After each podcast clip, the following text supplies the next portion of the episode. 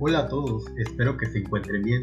En este podcast estaré hablando sobre las corrientes pedagógicas. Estas corrientes fueron seleccionadas por estas características como tendencia que con el soporte de teorías y modelos psicológicos y psicopedagógicos han dado origen a formulaciones, prácticas y concepciones didácticas, metodológicas y organizativas para la educación. ¿Cuáles son las características de cada una?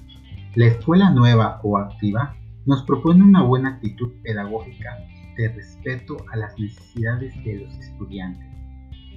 ¿Cómo lo hace? Pues lo logra por medio de una metodología activa, la cual coloca al estudiante en el centro del proceso enseñanza-aprendizaje y aprenden gracias a la acción y su reflexión de ellos mismos.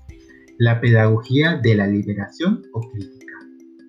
El maestro examina la forma adecuada para ayudar a los estudiantes a reflexionar y a convertir esta actividad en aprendizaje, al suscitar el análisis crítico, la indagatoria y la defensa de sus convicciones a través de la estructuración de sus argumentos.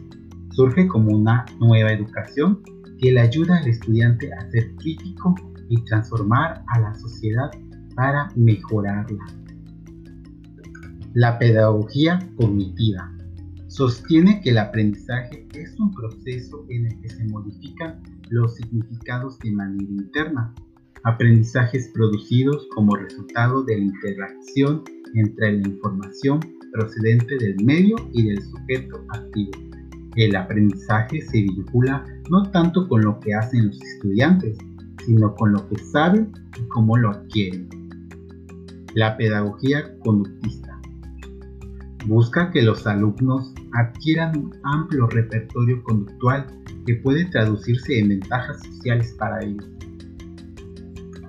El conductivismo iguala al aprendizaje con los cambios en la conducta observable, bien sea respecto a, a la forma o a la frecuencia de esas conductas, el aprendizaje se logra cuando se demuestra o cuando se exhibe una respuesta apropiada después de la presentación de un estímulo ambiental específico.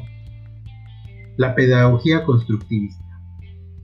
Esta corriente sostiene que el alumno ya no es visto como un ente pasivo, sino como un ente activo y responsable de su propio aprendizaje, el cual construye por sí mismo.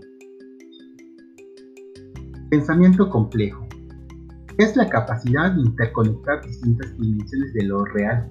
El sujeto se ve obligado a desarrollar una estrategia de pensamiento que no sea reductiva ni totalizante, sino reflexiva. El pensamiento complejo es la característica interna de diferenciar lo real del imaginario. Y por último, hablaremos sobre enfoque por competencia.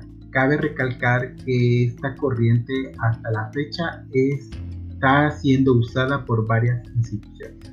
El enfoque por competencias pues, nos propone la integración y movilización de saberes conceptuales, procedimentales, actitudinales y valorales para enfrentar y resolver situaciones y problemas en un contexto determinado. Bueno, espero que les haya gustado esta información acerca de las corrientes eh, pedagógicas y no olviden visitar mi blog compartir este podcast para más contenido. Buenas noches.